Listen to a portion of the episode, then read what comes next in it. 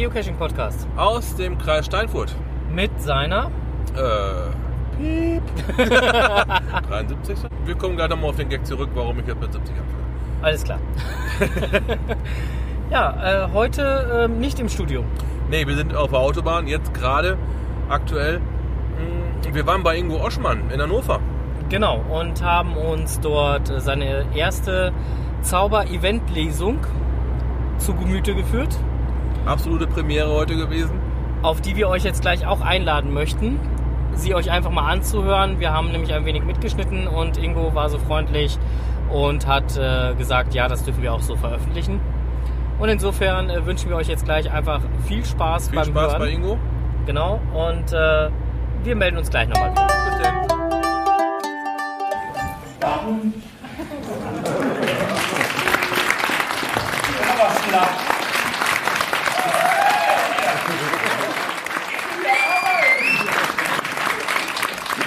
Ihr Da seid. Ähm, ehrlich gesagt weiß ich selber nicht, was wir hier heute machen. Ähm, ich bin sehr, sehr gespannt. Ähm, das ist die erste Lesung und äh, ich wollte das alles gar nicht machen. Ich wollte auch das Buch gar nicht machen. Soll ich ganz kurz was über das Buch erzählen, warum, weshalb, wieso? Ja, okay. Ähm, also, ich ähm, bin jemand, der unglaublich viel Wert auf sein Privatleben legt. Also, ähm, kein Mensch weiß eigentlich, wie meine Frau aussieht und die wenigsten wissen, dass ich einen Sohn habe und so. Ich das gehört nicht in die Öffentlichkeit und das war auch im Geocaching so. Das war eigentlich ein Hobby. Ähm, und ich habe das auch sehr geliebt, oder liebe es immer noch. Und, äh, aber das, das muss man ja, da muss man jetzt nicht gleich irgendwie alles rausbesorgen. Ich habe dann mal in irgendeinem Interview habe ich das mal erzählt, dass ich das mache und so. Und dann äh, hat mich der Heine Verlag angerufen und hat gefragt, ob ich Lust hätte, ein Buch über Geocaching zu schreiben. Habe gesagt, nö.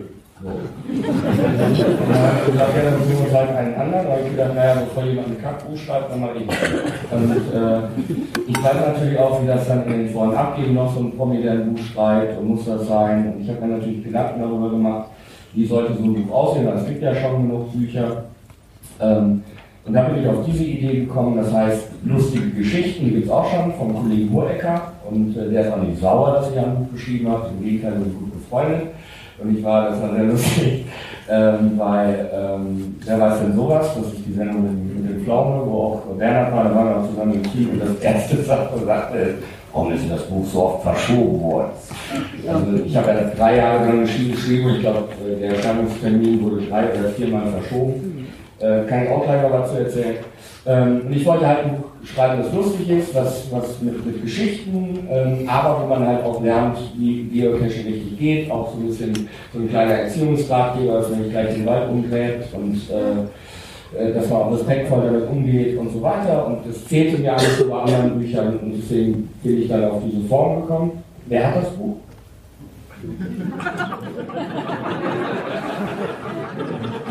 Drei Leute, kommen. Jetzt habe ich schon keinen Bock mehr.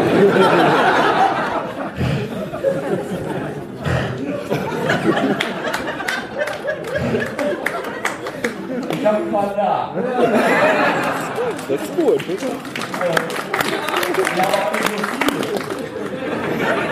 Das war ganz lustig. Ich habe gestern mal da so angerufen und habe gesagt, welche Buchhandlung ist denn da? Und, äh, dann denkt so, wieso? Ich sage, ja, weil da Bücher verkauft werden. Ach so. Ja, ich dachte, du bringst ja hier mit. Ich sage, nee, ich bin ja jetzt hier nicht Kick irgendwie. Also, ja, dann, ja, dann haben wir keine. So, dann haben die aufgelegt, war fassungslos. Und dann sagte meine Frau, weil ich wollte ja nicht ohne Bücher hier antasten. Ich ruf doch mal bei der Meierschen Buchhandlung an, ob die noch welche haben. Und dann habe ich angerufen und gesagt, Oschmann, äh, haben Sie von dem Buch Jäger des versteckten Schatzes noch ein paar Exemplare? Ich sagte, wer hat denn geschrieben?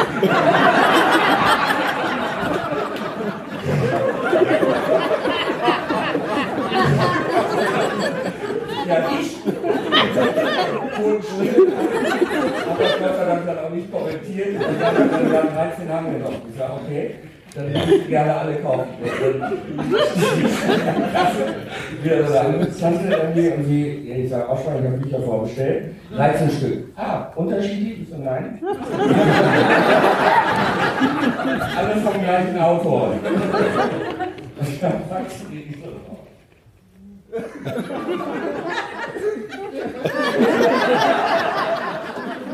war ich so frustriert.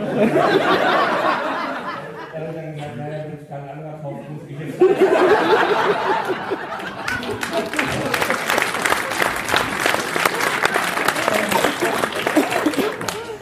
Habe dann halt so ein paar Buchhaltungen in Düsseldorf abgeklappert und gesagt, jetzt 33 Bücher habe ich mir leider. Station 1. Höre in den Wald hinein, wenn du aufmerksam den Blättern lauschst, so singt dir das, Blatt, äh, das Blattwerk ein Edderlied. Und da war ähm, auf ja, skandinavisch oder so, so ein Text, und der war dann übersetzt, äh, übersetzt. Der Tag scheint Hirngert. Ich säumte hier, Ablied zum Untergange. Ein lächerliches Wahrzeichen, wirst du dem Hafen, wie du da stehst, ein Sternbild.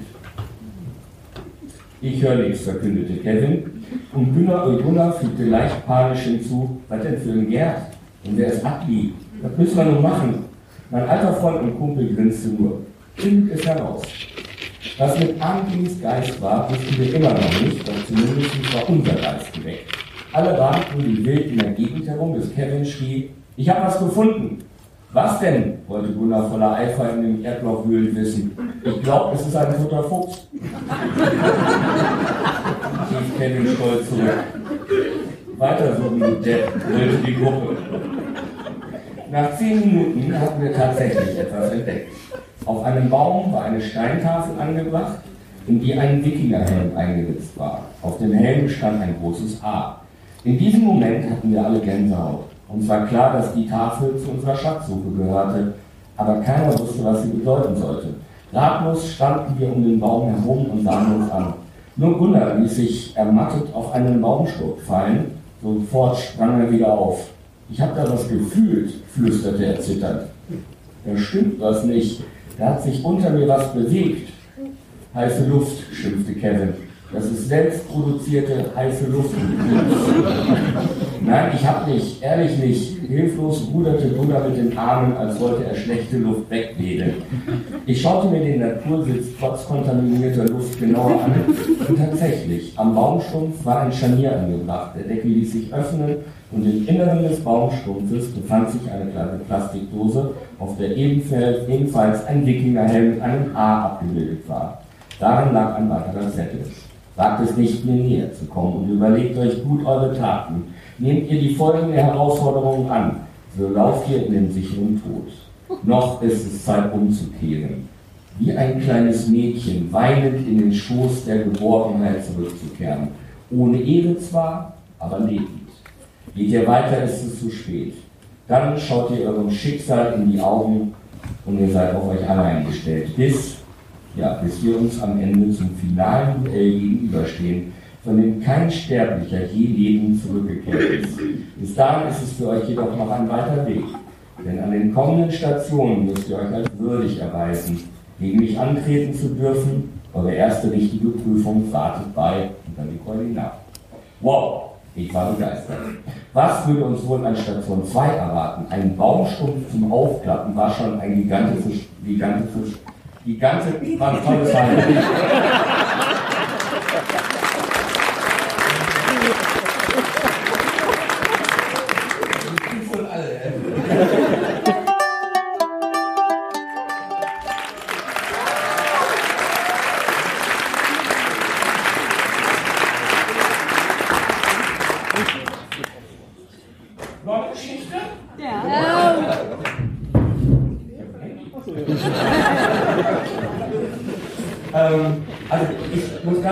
Gesagt, ich habe eine Lesung gemacht und bin, bin heilfroh, dass so viele Gags dabei sind, dass das äh, so wunderbar funktioniert. Ich hätte aber auch nicht gedacht, dass das so lange dauert.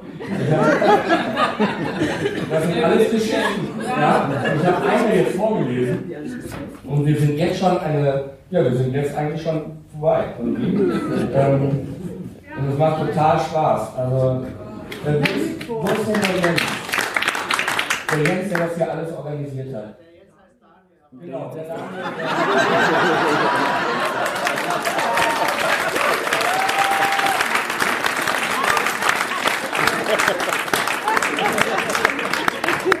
Daniel, ähm, wo bist du? Ähm, meinst du, wir, wir könnten das normal machen?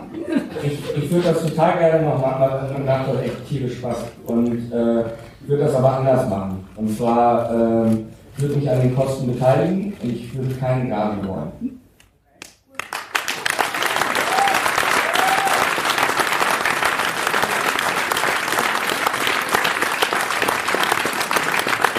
Aber unter einer Bedingung. A, dass ihr wirklich alle wiederkommt, weil ihr vor zehn Leuten macht das keinen Sinn. Äh, und dass, seid ihr eigentlich alle irgendwie vernetzt im Forum oder so? Ja, kriegen wir das irgendwie hin, Daniel? Weil es wäre total geil, wenn wir anschließend nach der Lesung oder was immer das dann ist, ähm, noch einen Nachttisch zusammen machen.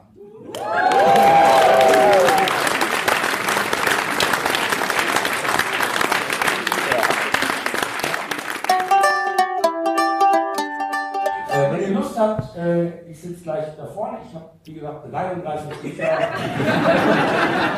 Eins ist doch schon weg, du hast nur zwei. Äh, ja, 32. äh, ich habe sie auch nicht zum Einkaufspreis, weil ich habe wirklich 9,99 Euro dafür bezahlt. ähm, würde mich total freuen, wenn es ein guter Abend war. Ähm, ich würde vielleicht, wie gesagt, mit Zugang, ich habe mir da noch gar nicht so wirklich, weil die Geschichten sind auch alle sehr lang. Ähm, ja, die Schlammgeschichte. Die Schlammgeschichte ist auch geil. Einer meiner Lieblingsgeschichten ist ja so Laki, wo wir dann äh, Travelbacter hinterhergereist sind. Ähm,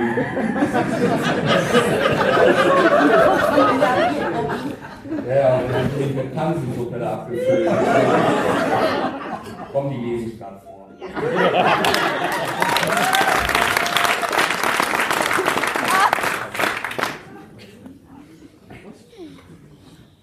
Und er hat die gleichen.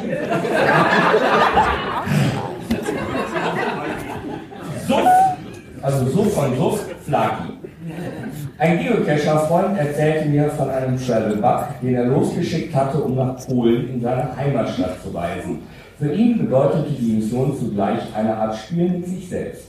Wann immer der kleine Schatz ankommen würde, wollte, wollte mein Freund sich in den Zug setzen und ihn wieder abholen, um bei der Gelegenheit seine Verwandten besuchen. Das klang nach einer guten Idee und ich schloss mich seinen Plänen an. In der nächsten Zeit verfolgten wir die Reise des agilen Käferchens aufmerksam und kaum hatte es sein Ziel erreicht, fuhren wir ihm mit der Bahn hinterher.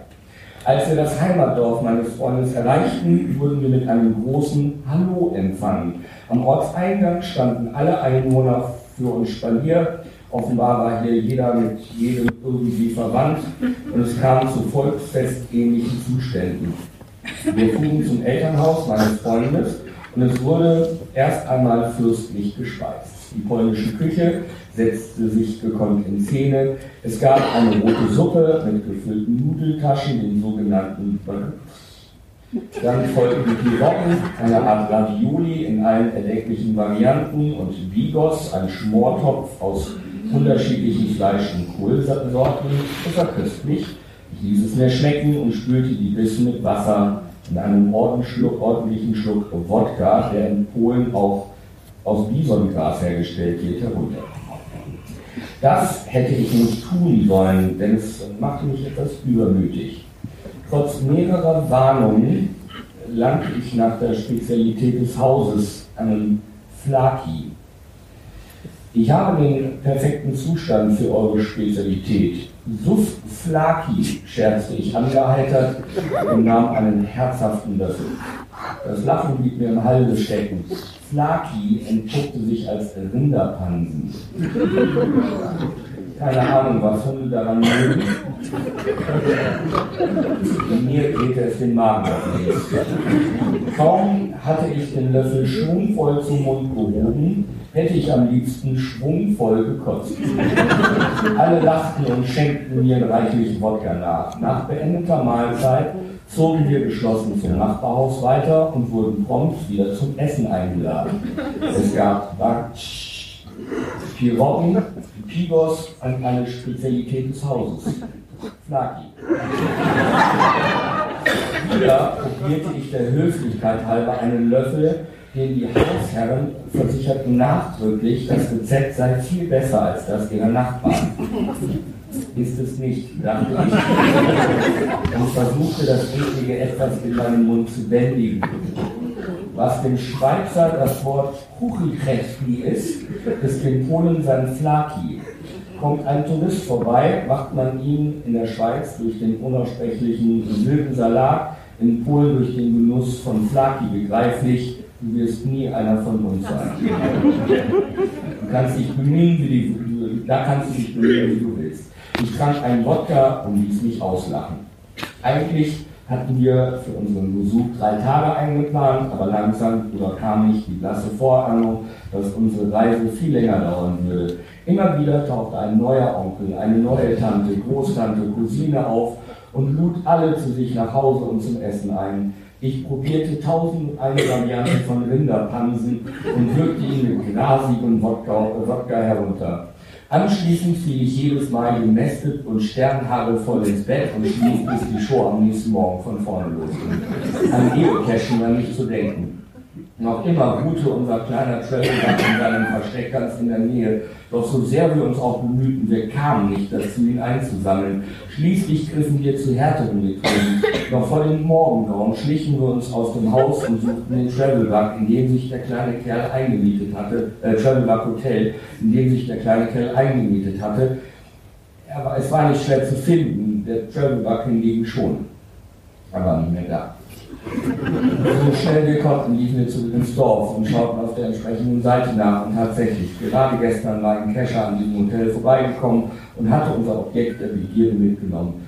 Log, der Log-Eintrag wirkte wie eine Mahnung, so als ob er uns sagen wollte, selber schuld, wenn ich komme zur rechten Zeit, muss Randy was noch übrig bleiben. Wir waren frustriert, wir hatten die lange Reise völlig umsonst unternommen all die Mästerei, all das Flaki umsonst ertragen. Bitter enttäuscht gingen wir in Onkel Franti Sechshausen, in dem sich das Dorf gerade für eine neue Feier bereit machte. Der Flaki dampfte schon und die Gruppe kicherte in Erwartung einer nächsten Wirkreizes in. Doch dieses Mal ließ es mich nicht foppen. Ich war frustriert und so wütend über den vierten Travel-Up, dass ich den Flaki ohne mit der Wimper zu zucken in mich hineinwürfelte. Als ich den letzten Bissen heruntergeschluckt habe, war es mucksmäuschen Mäuschen still in der Küche. Wie er starrt, schaut mich alle an und konnten es nicht fassen. Mit vollendeter Höflichkeit reichte ich der Köchin den leeren Teller und bat um einen Nachschlag.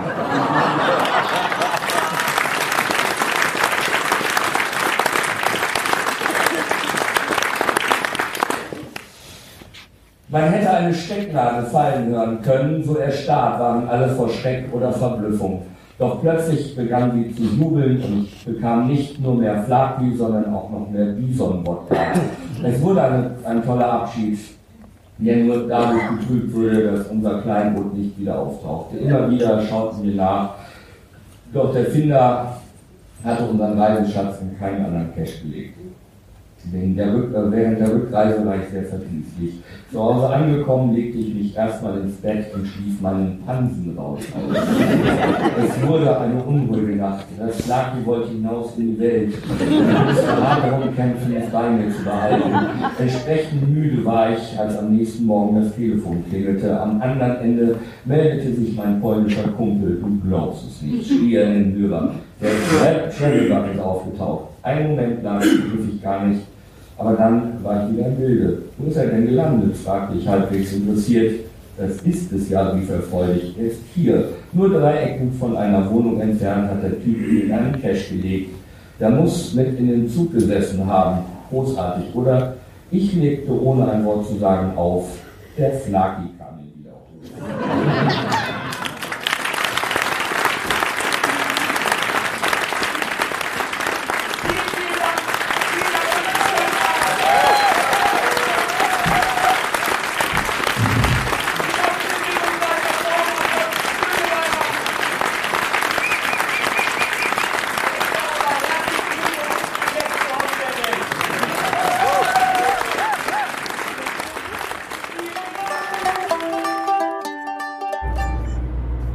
da sind wir wieder. Ihr habt mittlerweile hoffentlich das Interview gehört, beziehungsweise nicht Interview, sondern die Show gehört. So. Wir denken, es hat euch gefallen. Uns hat es super gefallen. Ja, es war eine super Bombenstimmung da. Es war der ein oder andere Brüller halt einfach auch da. Und der Verhaspler mit der 70 liegt einfach darin zugrunde, ähm, es gab eine Mathematikaufgabe während der Show, wo ein Geocacher vier vierstellige Zahlen zusammen addieren sollte. Und ähm, das hat er auch getan. Allerdings Ja, hat er jede einzelne Ziffer zusammen Er addiert. hat sie zusammen zusammen addiert und da kam halt eine 70er-Zahl raus. Anstatt eine Ein- fünfstellige Zahl. Ein, ein Brüller, ein, war sehr geil. Ja, das hat äh, auf jeden Fall zu großen Lachern geführt und ähm, deswegen am Anfang auch dieser kleine Verhaspler. Ja, letztendlich, wir saßen jetzt gerade auch noch ein bisschen mit Ingo zusammen, haben noch ein bisschen gemütlich eingetrunken. Ja, nochmal Revue passieren lassen. Äh, Leni hat für ihren Podcast ein kleines Interview mitgeschnitten. Genau, enzyklia.de, da wird es Ja. auch ein schönes Interview von dem gemütlichen Beisammensitzen mit Ingo nochmal geben. Ja, Hört da einfach mal rein, lohnt sich auf jeden Fall. Und ähm, ja, wir können halt letztendlich nur sagen, wenn nochmal wieder eine Zauber-Event-Lesung anstehen sollte, solltet ihr euch das wirklich geben. Das ist wirklich genial. Genau, wenn es in Schlagdistanz ist, Hannover oder sonst was ist ja nicht allzu weit weg, da kann man gut mal hinfahren. Ja, Ingo hat ja auch gesagt, er wollte gerne wohl nochmal eine zweite Lesung machen, hat er ja auch angeboten. weil es ihm selber so viel Spaß gemacht hat, Genau, dass er das gerne nochmal machen würde. richtig. Ja, und insofern können wir euch nur sagen, ähm, seht zu, dass ihr dann halt zu einer der Zauber-Event-Lesungen, wenn es diese denn dann nochmal gibt, auch hinkommt. Ja, Es lohnt sich auf jeden Fall, es macht Spaß. Es ist eine lustige, schöne, gemütliche Atmosphäre. Und gerade im Apollo-Theater, muss ich ganz ehrlich sagen, hat es mir super gut gefallen. Kleines Kino, ein einziger Saal vorhanden. Ähm, Mini-Foyer. ja Hin- wirklich war. Sechs Leute drin, der Laden war voll. Äh, äh, zu Beginn oder zu, zu, zu, zum Eintritt gelangt man nur, wenn man über äh, äh, einen Hinterhof reingeht. Also sah wirklich schon sehr, sehr spooky alles aus, aber eine sehr schnuckelige Location. Ja, lohnt sich auf jeden Fall mal da äh, einzukehren Ja. ins Apollo. Ja, wir sagen Dankeschön fürs Zuhören, wünschen euch jetzt noch einen wunderschönen Tag und äh, ja, Cashen, Cash nicht vergessen. Happy Hunting. Bis dann.